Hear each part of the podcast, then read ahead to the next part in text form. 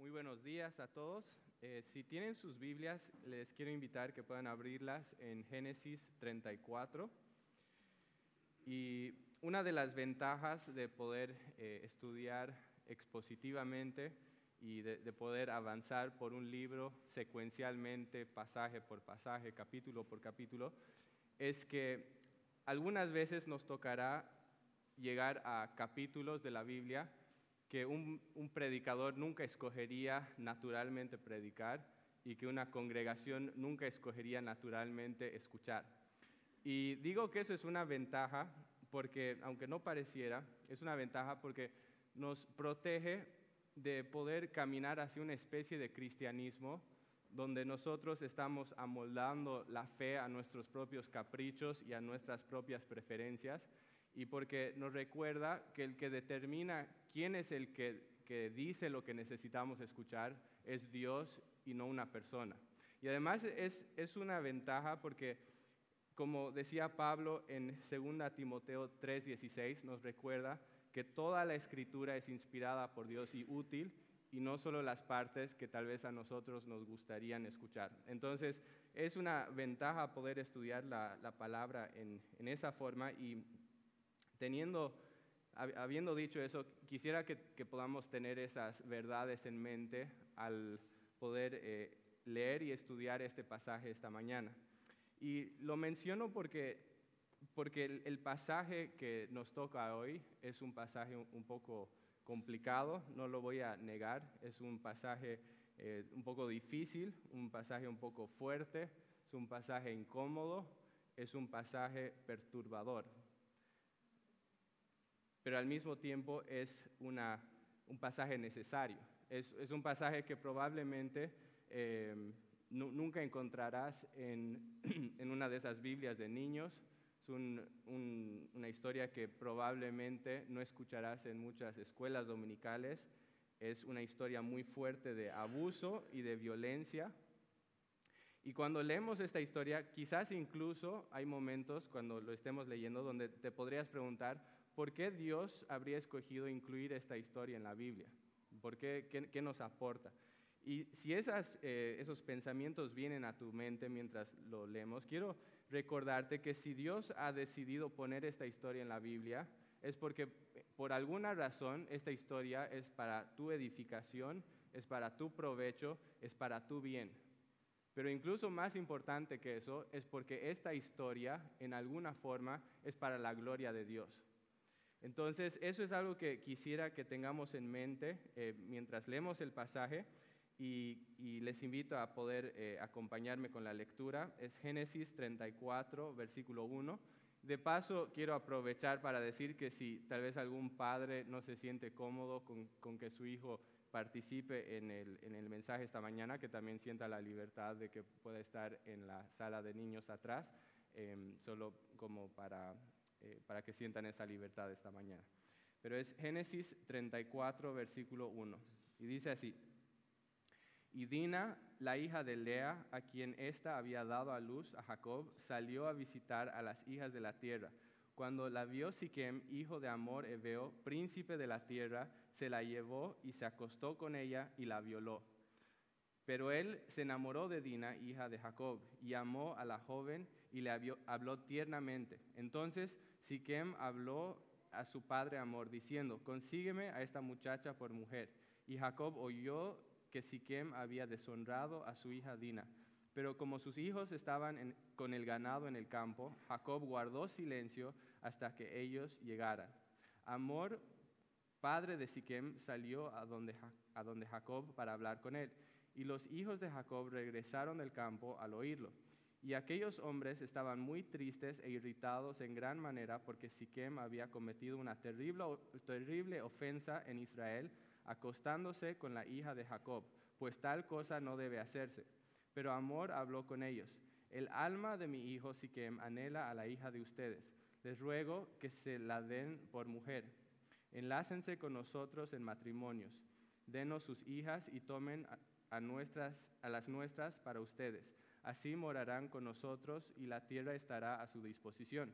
Habiten y comercien y adquieran propiedades en ella. Dijo también Siquem al padre y a los hermanos de ella. Si hallo gracia ante sus ojos, les daré lo que me digan. Pídanme cuanta dote y, y presentes quieran, y les daré conforme a lo que me digan. Pero, no, pero denme la, mujer por, la joven por mujer. Pero los hijos de Jacob respondieron a Siquem y a su padre Amor, y les hablaron con engaño, porque Siquem había deshonrado a su hermana Dina. Y le dijeron, no, no podemos hacer tal cosa, dar a nuestra hermana a un hombre no circuncidado, pues para nosotros eso es una deshonra. Solo con esta condición los complaceremos, si ustedes se hacen como nosotros, circuncidándose cada uno de sus, cada uno de sus varones. Entonces sí les daremos a nuestras hijas y tomaremos sus hijas para nosotros y moraremos con ustedes y seremos un solo pueblo. Pero si no nos escuchan y no se circuncidan, entonces tomaremos a nuestra hija y nos iremos. Sus palabras parecieron razonables a Amor y a Siquem, hijo de Amor.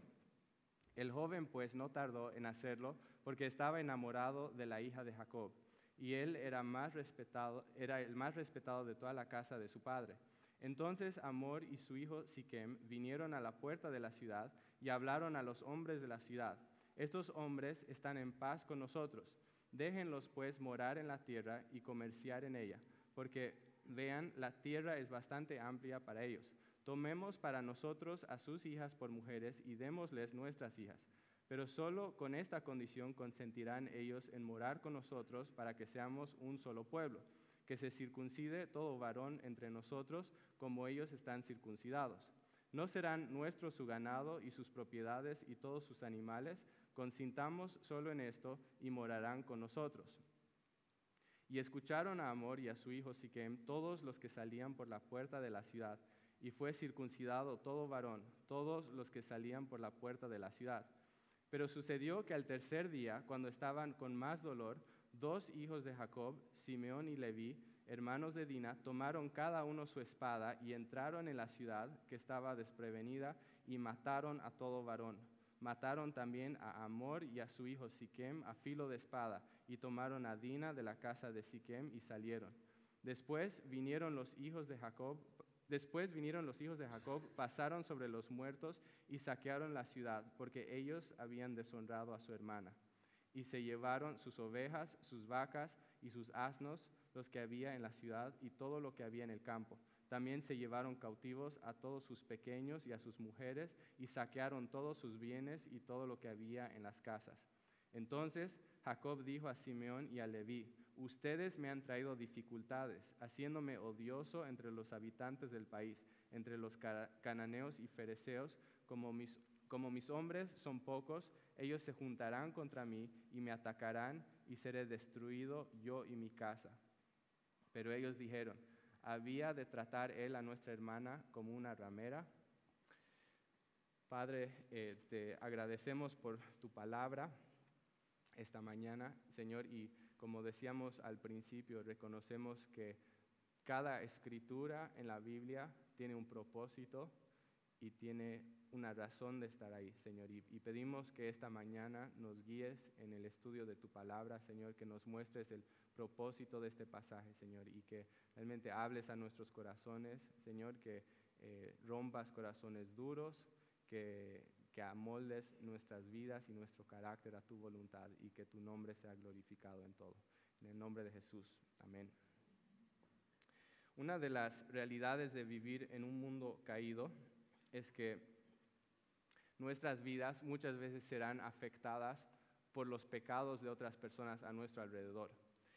Y ya sea que eh, experimentemos los efectos de una ofensa muy seria y traumática, como ser un abuso, un maltrato, una crueldad, o, ya sea que, suframos los efectos de una ofensa comparativamente menor y más cotidiana, como ser una burla, una torpeza, un descuido o alguna otra cosa, la realidad es que nuestras vidas son afectadas de una manera significativa por los pecados de otras personas. Lo que las otras personas hacen, los pecados que ellos cometen, tienen un efecto sobre nuestras vidas. Y, puesto que sus pecados afectan nuestras vidas en una forma significativa, no solo en el momento, sino incluso pueden tener efectos que duran por años y años y años, es importante que aprendamos a lidiar con las ofensas de otras personas en una manera sana y una manera bíblica. Y eso es algo que quisiera que podamos considerar esta mañana a medida que vayamos avanzando por este capítulo en Génesis 34. Y para empezar, quisiera que pasemos un poco de tiempo hablando acerca de, cuál era la ofensa, cuál era la situación de pecado que vemos en este capítulo que provocó tanto dolor y tanto quebranto. Y la situación que se describe aquí es eh, una situación de violación. Eh, vemos que Jacob había salido de la tierra de Arán en la, en la región de Mesopotamia, había llegado a la tierra de Canaán, se estableció ahí y en ese lugar, en cercanía a la ciudad de Siquem, es que sucede este terrible incidente, donde hay un incidente de abuso. El versículo 1 dice, y Dina, la hija de Lea, a quien ésta había dado a luz a Jacob, salió a visitar a las hijas de la tierra. Cuando la vio Siquem, hijo de Amor Ebeo, príncipe de la tierra, se la llevó y se acostó con ella y la violó. Algunas personas han eh, hecho la observación que al estar caminando sola por la ciudad en, un tiempo donde eso no era para nada común, que quizás em, Dina se expuso a sí misma a una situación de peligro. Y probablemente hay algo de cierto en eso, pero aun si ese fuera el caso, es, importante notar que esto no fue la culpa de Dina. Esto fue enteramente la culpa de este hombre Siquem vemos que lamentablemente Dina estaba en el lugar incorrecto, en el momento incorrecto, y que cayó en manos de un hombre egoísta que solo pensaba en sí mismo y que estaba dispuesto a sacrificar el bienestar de esta muchacha por satisfacer unos minutos de placer. Es, es una cosa trágica, es una situación muy lamentable. Y esta historia avanza en una rápida secuencia, no nos da mucho detalle acerca de, cómo esta situación habrá afectado a Dina posteriormente, pero si te ha tocado caminar junto a alguien que ha sufrido un abuso de, este, esta naturaleza, sabrás, sabrás, que las heridas y las cicatrices que quedan de, una situación como esta son profundas y que pueden atormentar a una persona por muchos años por mucho tiempo. Pueden quedar efectos muy serios. Son el tipo de situaciones que pueden afectar profundamente la identidad de una persona, que pueden causar sentimientos de culpa, que pueden provocar sentimientos de, vergüenza, que pueden provocar sentimientos de, impureza y, de que una persona se sienta impura. Y al mismo tiempo son, son eh, situaciones y son incidentes que pueden causar otros tipos de reacciones, como ser amargura, pueden causar una desconfianza de la gente, pueden eh, causar aislamiento, que una persona no quiere estar con otras personas, y pueden causar muchas otras cosas. Y, y menciono todo esto simplemente para resaltar la seriedad de lo que estaba pasando aquí que esta ofensa que Siquem cometió contra Dina no era una ofensa pequeña, sino que realmente era una cosa muy seria y una cosa que tiene la capacidad de afectar la vida de una persona a largo plazo. Y aunque podríamos em, decir que, digamos, en cierta forma, Siquem no actuó tan mal como podría haber actuado, porque si vamos a, a 2 Samuel 13 tenemos otro relato de otra violación, donde eh, eh, uno de los hijos de David, Amnón, violó a su hermana Tamar. Y en ese incidente, después de, violarla, no solo comete esa ofensa, sino que después dice que la aborreció con un odio muy grande y que la echó de su habitación. Entonces podríamos decir que aquí Siquem por lo menos no actúa tan mal como Amnón. Pero si bien eso es verdad, eh, si bien le habla o le trata con un poco más de dignidad, si bien dice que le habló con ternura y que quería casarse con e, ella, eso no elimina el hecho de que Siquem hizo algo horriblemente malo y que lo que él hizo tuvo un efecto profundamente doloroso en esta muchacha. No sé si tú puedes identificarte en cierto sentido con el dolor y con la, la tristeza, la angustia que Dina y su familia experimentaron ese día. Tal vez no has eh, atravesado una situación exactamente igual, tal vez nunca has, has enfrentado una situación de la misma naturaleza, pero creo que en mayor o menor escala todos podemos entender el dolor y la angustia que puede llegar a una vida por causa del pecado de otra persona. En ma- mayor o menor escala todos podemos entender eso en cierta forma, que nuestras vidas pueden ser profundamente afectadas por cosas horribles que otras personas hacen contra nosotros. Y la pregunta que necesitamos preguntarnos es cómo respondemos a esas situaciones, cómo respondemos a esos pecados ajenos que afectan nuestras vidas. Y quisiera señalar eh, eh, dos respuestas humanas que vemos reflejadas en este pasaje, que son completamente incorrectas y que deberíamos evitar a toda costa. Y esas dos respuestas son la pasividad por un lado y la venganza y la violencia por otro lado. La primera respuesta incorrecta que vemos es la pasividad. Y, vemos pasividad en la vida de Jacob. Si se fijan, el versículo 5 nos dice, y Jacob oyó que Siquem había deshonrado a su hija Dina, pero como sus hijos estaban con el ganado en el campo, Jacob guardó silencio hasta que ellos llegaran. ¿Cuál es la postura que Jacob toma en este momento? Jacob toma una postura de completa pasividad. Si, nos damos cuenta, el, el pasaje nos dice que cuando él escuchó lo que había sucedido, que guardó silencio. Ahora, una persona podría tratar de defender lo que Jacob hizo aquí, podría decir, bueno, pero es que sus hijos estaban en otro lugar y él no podía hacer nada, ¿no? Y, y podemos dar muchas explicaciones, pero al final de- del día la pregunta es, ¿qué importa que sus hijos no estén?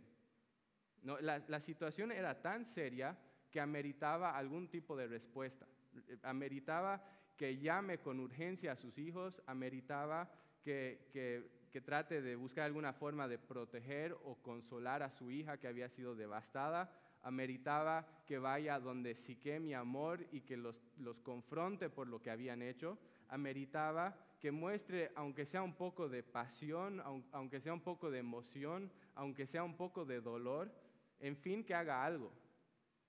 Pero en este pasaje no vemos nada de eso. Vemos que Jacob simplemente espera pasivamente hasta que sus hijos terminen sus labores cotidianas en el campo y vuelvan a casa al finalizar el día. Y, vemos esta pasividad incluso en una manera más fuerte en lo que viene a continuación. Porque posteriormente viene Amor y Siquem, vienen para pedir permiso para que, em, para que Siquem pueda casarse con Dina. Y lo que es interesante es que si bien en el versículo 6 se, se dice específicamente que vinieron a hablar con Jacob, en toda la conversación que sigue, Jacob no figura en ningún lado. Jacob está completamente ausente. ¿Quiénes son los que negocian con Amor y con Siquem? No es Jacob, son sus hijos. Y es interesante que Jacob ni siquiera vuelve a aparecer hasta el versículo 30, cuando confronta a sus hijos por la manera que sus acciones lo han puesto a él en peligro personalmente. Pero en cuanto a la situación de Dina en sí, en cuanto a la violación, Jacob no dice absolutamente nada y no interviene en ninguna forma en todo este incidente. Ahora, la pregunta es, ¿a qué se debe este ausentismo? ¿A qué se debe esta pasividad? Algunas personas piensan que se debe a que Dina era la hija de Lea, la esposa no amada. Algunas personas piensan que quizás era porque Jacob estaba tan, eh, digamos que lo que le importaba realmente era su propia seguridad más que la honra de su familia. Que, simplemente eh, estaba tan asustado por las naciones que lo rodeaban que prefería guardar silencio que decir algo que podría traer la ira de ellos contra él. O quizás era que como muchas personas hoy, Jacob pensaba que esa pasividad era la respuesta más santa.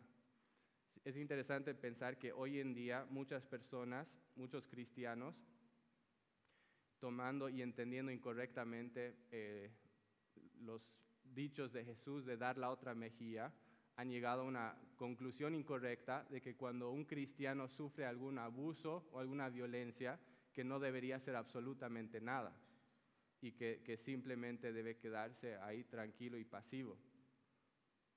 ¿Será que esta respuesta de pasividad era la correcta en este momento? Para nada.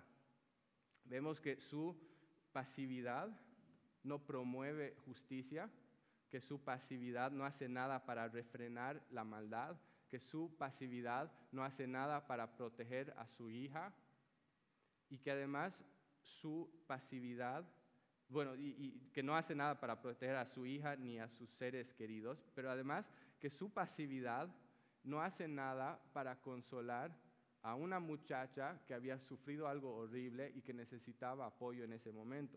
Esa actividad, esa actitud pasiva no aportó nada a esta situación.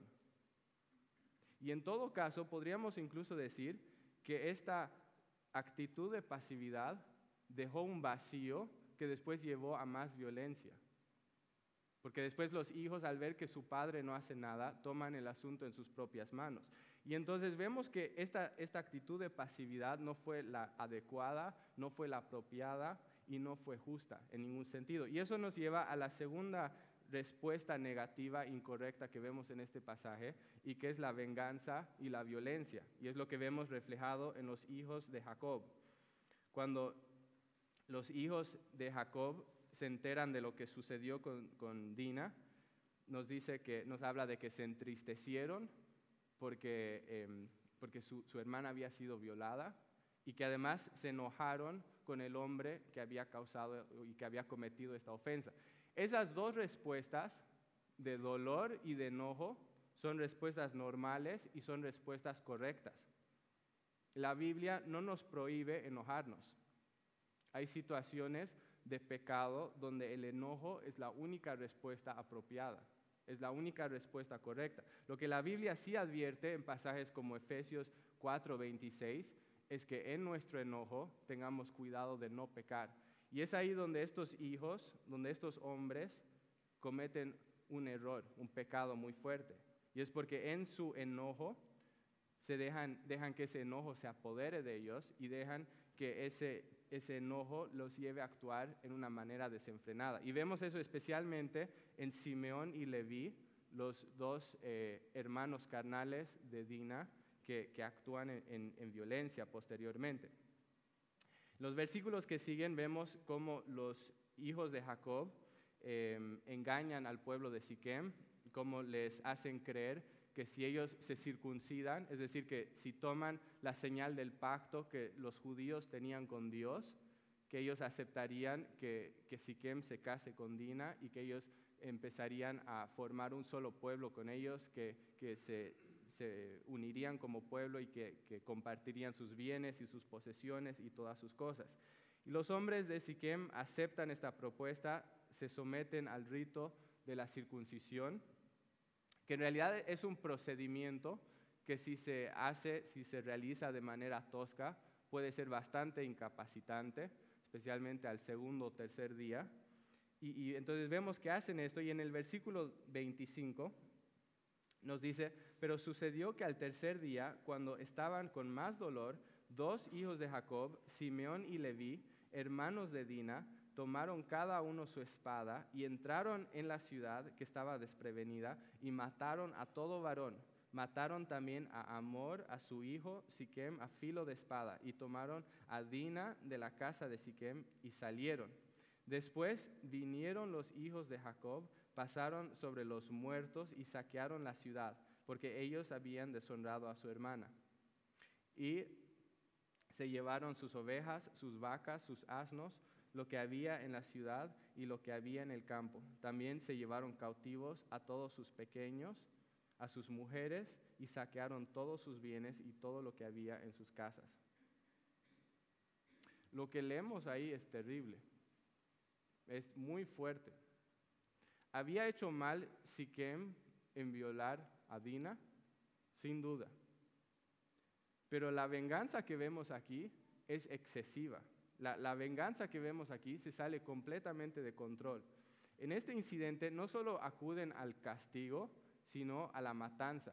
Y no solo matan a la persona que fue culpable de esto, sino que incluso matan al padre del ofensor y matan a todo el resto de los hombres de la ciudad que eran inocentes y que no tenían absolutamente nada que ver con lo que había sucedido.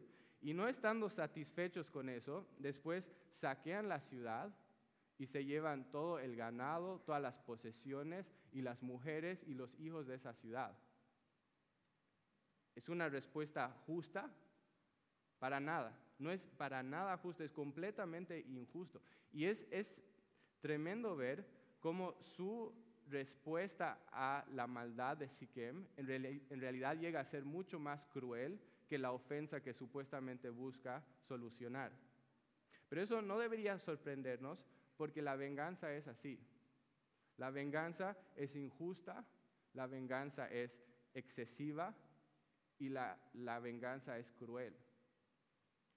Una persona puede autoengañarse pensando que al tomar venganza va a ajustar las cuentas, pero en realidad termina siendo poseída por ese espíritu de venganza, termina excediéndose y el resultado final termina siendo muchísimo peor de lo que había en un principio. Y eso es lo que vemos acá. Vemos que esa venganza de estos hermanos no aportó nada a la justicia, que esta venganza no aportó nada a la restauración de la víctima. Probablemente Dina quedó más traumada de eso que lo que había pasado al principio, porque decía, ahora a causa de mí murieron todas estas personas. Y además de eso, no aportó en nada a la seguridad de Dina ni del resto de la familia. Porque como Jacob dice al final en los últimos versículos, ahora los judíos se habían vuelto odiosos a los ojos de los habitantes del país y ahora habrían muchos pueblos y enemigos que buscarían matarlos y destruirlos. Entonces no fue para nada una respuesta correcta. Y, la venganza no fue correcta en ese tiempo y tampoco es una respuesta correcta en nuestro tiempo.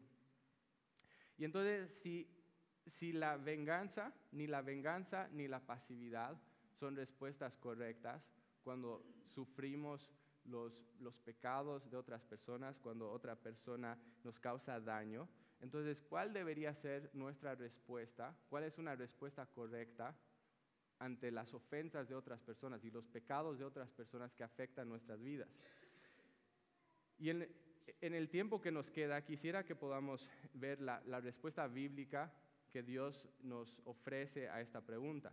Alguien observó acerca de Génesis 34, acerca de este capítulo, que el nombre del Señor no aparece ni una sola vez en todo este capítulo. Y así como el nombre de Dios está ausente, la sabiduría de Dios también está ausente de este capítulo. Y si hay algo que este capítulo debería despertar en nosotros, es un anhelo y un hambre por una mejor respuesta a la maldad que enfrentamos en este mundo. Y esa es la, respuesta que Dios nos da en su revelación posterior en las Escrituras. Y hay dos maneras principales que Dios provee una respuesta mejor al problema de la maldad que nos asedia en este mundo. Y esas dos respuestas son básicamente la ley y el Evangelio. La primera respuesta que Dios nos da, a, la maldad del mundo es la ley. A veces nosotros los evangélicos eh, tenemos la, tendencia, tenemos tal tendencia a ver la ley como algo opuesto a la gracia que podemos llegar a satanizar un poco la ley. Pero en, ese esfuerzo y, en ese entendimiento de resaltar la gracia, muchas veces olvidamos que la gracia misma es en cierto sentido un regalo de la gracia de Dios para nuestras vidas, para traer protección a nuestras vidas. ¿Y a qué me refiero con esto? Me refiero a que Dios ha dado la ley para poner un orden social. Dios ha, puesto la ley para protegernos de, ciertos abusos y ofensas que habrían en el mundo si no hubiera una ley. Sin la ley, cada quien hace como bien le parece. Pero con la ley Dios ha puesto un parámetro moral que guía la conducta de la sociedad. Y es con el establecimiento de la ley y después con el establecimiento de, de gobiernos y con autoridades que Dios pone un orden y un, una institución en la tierra que puede proteger de abusos que, que, que, que podrían venir, que hace eh, valer su ley moral en esta tierra y que también refrena, aunque sea en cierto nivel, la maldad del mundo que, que si no avanzaría desenfrenadamente. Entonces, la ley que Dios ha dado es buena en gran, gran manera. Y eso significa que si, si en algún sentido o en algún, algún caso, en alguna situación, un creyente sufre alguna situación de violencia o de maltrato extremo, Dios, Dios no nos da la libertad para tomar venganza, Dios no nos, no nos dice que vayamos a buscar justicia en nuestras propias manos, pero tampoco nos dice que nos quedamos inactivos y pasivos de brazos cruzados y que no hagamos nada. No, ¿qué, es lo que Dios ha, dado para el creyente? Dios ha establecido leyes y autoridades para, para regir y para proteger a las personas en esta tierra. Y eso significa que si una persona ha sufrido algún caso de, de, violencia o de abuso, puede apelar a las autoridades y las autoridades son la institución que Dios ha puesto en esta tierra para poder intervenir en un caso como este y que, que esas autoridades pueden re responder y lidiar con esto en una manera justa y equitativa. Pero si bien la ley es un regalo precioso, al mismo tiempo no es el, el, único recurso que Dios ha dado y tampoco es el recurso más precioso y más importante. Dios ha dado un regalo incluso más precioso que la ley y es el Evangelio. La realidad es que las autoridades y la ley tienen sus limitaciones. Hay situaciones que, que escapan el control de las autoridades. Hay, hay, cosas que las autoridades no pueden hacer y que la ley no puede hacer. Pero la buena noticia del Evangelio es que Dios ha pintado un cuadro mejor. En, el Evangelio encontramos que Dios ha pintado un cuadro futuro, una imagen futura, donde Dios está sentado en el trono y donde sus enemigos están rendidos bajo sus pies. Y y si bien en este mundo quizás van a haber momentos donde la gente malvada se sale con la suya, sabemos que al final no va a ser así, que Dios va a venir, que ese juez justo, ese juez de, todo el mundo va a venir y que va a hacer perfecta justicia y que va a poner las cosas en orden. Y eso es algo que debería traer muchísimo consuelo para una persona que en esta tierra no ha encontrado justicia. Pero si bien es, una verdad que sirve como una fuente de consuelo para nuestras vidas, al mismo tiempo es algo que nos pone en un dilema, si nos ponemos a pensar. Porque la verdad es que si bien quizás en algún sentido yo podría ser víctima de la maldad de, otra persona, al mismo tiempo, si soy honesto conmigo mismo, yo también soy culpable de injusticia. Y tú también. ¿No? ¿Cuántas veces nosotros hemos sido culpables de causar daño a otra persona. ¿Cuántas veces tú y yo hemos sido crueles con nuestras palabras? ¿Cuántas veces hemos sido crueles con nuestras acciones? ¿Cuántas veces hemos sido crueles con nuestra indiferencia? Que tal vez deberíamos haber hecho en beneficio por otra persona, pero no lo hicimos, porque solo estábamos pensando en nosotros mismos. ¿Cuántas veces nosotros hemos sido torpes? ¿Cuántas veces nosotros hemos causado heridas profundas en las personas más cercanas a nosotros? ¿Cuántas veces nosotros hemos ignorado la gloria de Dios y hemos ignorado el propósito por el cual Dios nos ha creado? Si, somos honestos con nosotros mismos, somos culpables. No solo somos víctimas, sino que somos culpables. Y eso nos pone en un tremendo problema, porque significa que si el juez de todo el universo viniera a esta tierra y aplicara su justicia perfecta, su justicia demandaría que también se oponga a nosotros. Y no solo a esa otra gente, sino que también se tendría que, oponer a mí, se tendría que oponer a ti. Entonces la pregunta es, ¿qué hacemos frente a esa realidad? ¿Qué hacemos frente a la realidad de nuestra injusticia y qué, hacemos frente a la realidad de que nuestra maldad acarrea la justicia y la ira de Dios. Nosotros, por nosotros mismos, no podemos hacer absolutamente nada, pero la, la preciosa verdad del Evangelio es que Cristo, en su gracia infinita, en su misericordia infinita, ha provisto una solución para nuestra maldad. Que Cristo en la cruz ha, traído una solución para este problema. Y lo que vemos en la cruz es una fusión perfecta de misericordia y de justicia. Vemos ambas realidades perfectamente demostradas en la cruz de Jesucristo. Porque por un lado vemos justicia en que ese día en la cruz Dios derramó el peso total de su ira contra mi maldad. Pero al mismo tiempo vemos misericordia porque en ese mismo acto el que tomó la copa por mi maldad fue Cristo y no fui, yo. Entonces vemos que Dios está mostrando ambas realidades en un mismo momento y en, un mismo lugar.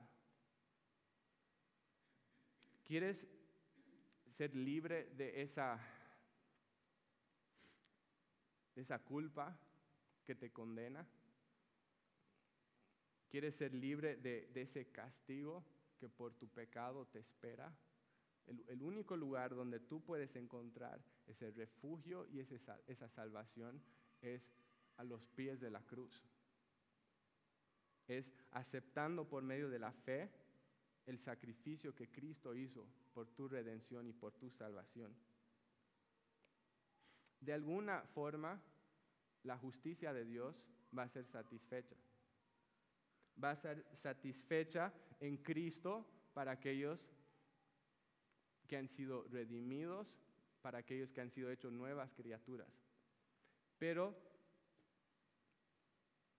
si no es satisfecha de esa manera, va a ser satisfecha en castigo para aquellos que rechazan su regalo de salvación y que persisten en una actitud de, desobediencia y de rebeldía. Pero de una u otra forma, la, justicia de Dios va a ser satisfecha. Y ese es un motivo, como decía antes, de mucha paz y de mucho consuelo para una persona que ha sido la víctima de una injusticia.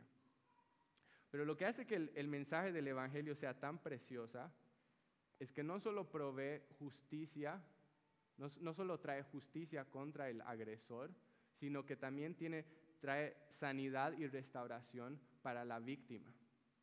Eso es lo que hace que el, Evangelio sea tan precioso, porque como dijimos antes, cuando una persona sufre un abuso, como el que sufrió Dina ese día, eso deja cicatrices. Cuando una persona ha sido afectada por el pecado de otra persona, eso trae cicatrices. Puede robar la paz de una persona, puede robar su felicidad, puede robar su sentido de identidad.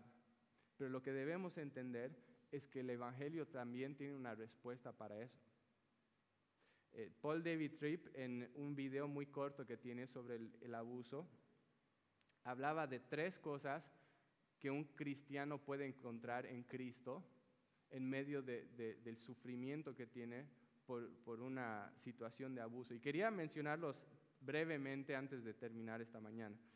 La primera cosa que dice es que, que Cristo tiene algo para decir en cuanto al sufrimiento. Que cuando tú corres a Jesús, corres a los brazos de alguien que entiende. Cuando Cristo estaba en esta tierra, Cristo también sufrió abuso físico. Cristo fue rechazado. Cristo experimentó injusticia. Cristo sabe lo que es ser maltratado y abusado por hombres injustos.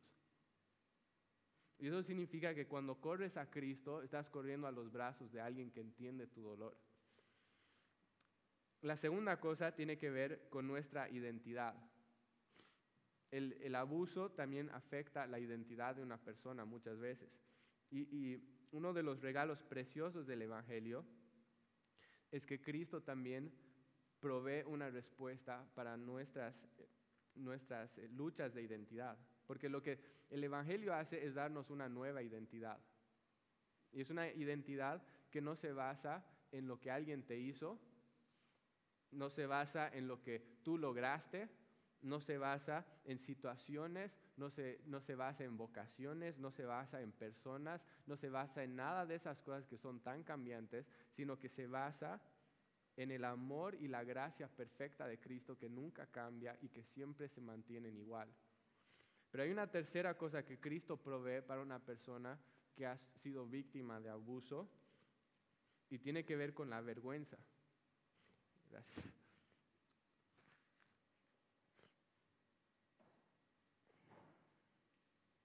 Una persona que, ha sufrido violencia de este tipo podría llegar a sentir vergüenza. Es algo que muchas veces sucede. Puede sentirse estropeada, puede sentirse marcada, puede sentirse quebrantada, puede sentirse rota, puede sentir que todos cuando la ven saben lo que le ha pasado, puede sentir profundamente como que hay algo profundamente mal en ella. Y lo que la, Biblia dice que es tan precioso es que cuando Cristo fue a esa cruz, no solo estaba cargando nuestros pecados, sino que también, también estaba, estaba cargando nuestra vergüenza. Y eso es precioso, porque significa que si una persona está viviendo en esa oscura realidad de vergüenza, en ese mundo oscuro, de, de, de, sentir ese, que, que, algo está mal o que hay algún rechazo, puede encontrar esa restauración en aquel que cargó su vergüenza para que ella no tenga que cargar con eso. Y eso es lo que hace que el, el Evangelio sea tan precioso, es que Cristo promete y ofrece un nuevo corazón. Entonces lo que vemos en todo esto es que la pasividad no trae justicia y no trae restauración. La violencia y la venganza tampoco traen eso, pero que en el Evangelio encontramos lo que nuestros corazones tanto anhelan y tanto necesitan, que es justicia y que es restauración. Y por lo tanto lo que esto nos dice y lo que nos muestra es que en medio de nuestro dolor, en medio de nuestro quebranto, en medio de vivir en un mundo donde somos afectados por la maldad y los pecados de otras personas, podemos aferrarnos a aquel Salvador que nos ama y aquel Salvador que por medio de su cruz y por medio de su victoria en esa cruz hace todas las cosas nuevas. Vamos a terminar orando.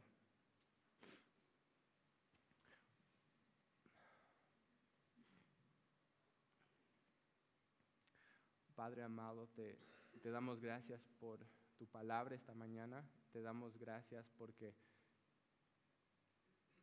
porque Señor, en, en, medio de este mundo roto, en medio de este mundo quebrantado, te agradecemos que no estamos solos y te agradecemos porque Cristo se acercó a nosotros en nuestro dolor, que experimentó nuestro dolor, que sufrió nuestro dolor y que puede sanar nuestro dolor.